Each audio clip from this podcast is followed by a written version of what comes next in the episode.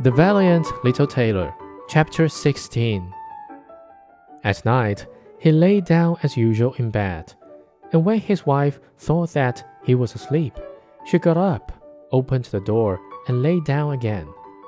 The little tailor, who only made believe to be asleep, began to murmur plainly, Now, boy, make me that waistcoat and patch me those breeches, or I will lay my yard measure about your shoulders.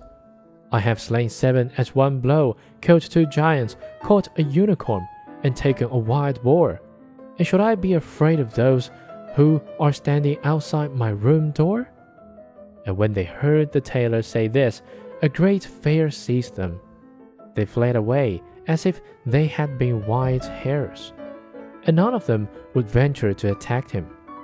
And so the little tailor, all his lifetime, remained a king thank you